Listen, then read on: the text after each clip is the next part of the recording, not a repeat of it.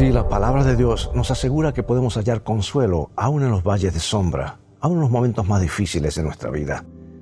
Vamos a repetir ese salmo que tal vez conoces de memoria, pero lo leeré en la versión Dios habla hoy, y que dice así el Salmo 23.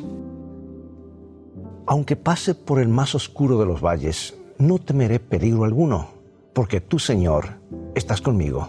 Tu vara y tu bastón me inspiran confianza. Bueno, este versículo de uno de los salmos más amados siempre ha servido de consuelo a los que encaran una muerte inminente. Soldados mortalmente heridos, sufrientes de una enfermedad incurable, condenados a muerte. Pero la promesa de este versículo no se limita a los que claramente tienen sus días contados. Es una promesa para cada ser humano porque, gústenos o no, todos somos viajeros en el camino hacia ese país no descubierto de cuyos confines nadie regresa. Estoy citando a Hamlet de William Shakespeare.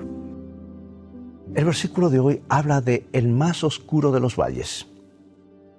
La sombra es el resultado de una luz que cae sobre un objeto.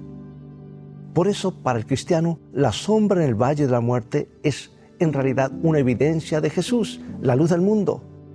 Que Jesús no está lejos, que Él está alumbrando tu vida, Cuán precioso es entonces el pensamiento de que aunque no veamos a nuestro Salvador con nuestros ojos, Él siempre está cerca de nosotros. Y esto significa que aunque a veces sintamos que estamos solos, mientras marchamos penosamente por el camino de la vida, no lo estamos en realidad. El que prometió no te dejaré ni te desampararé, no está lejos de ninguno de nosotros.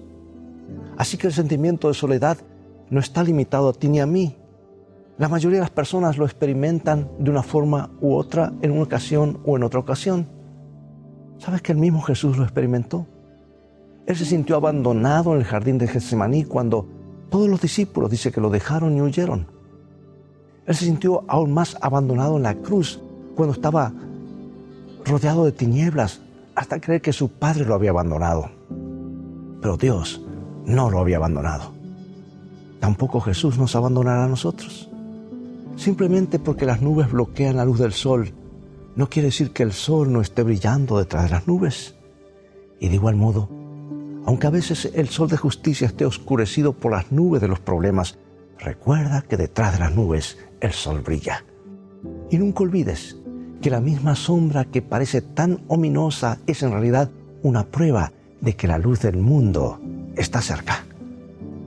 Dios te bendiga y recuerda, el viaje de la vida, las cosas van a terminar bien si tienes a los principios de la Biblia como tu GPS y a Jesús como tu guía, porque esa es una mejor manera de vivir.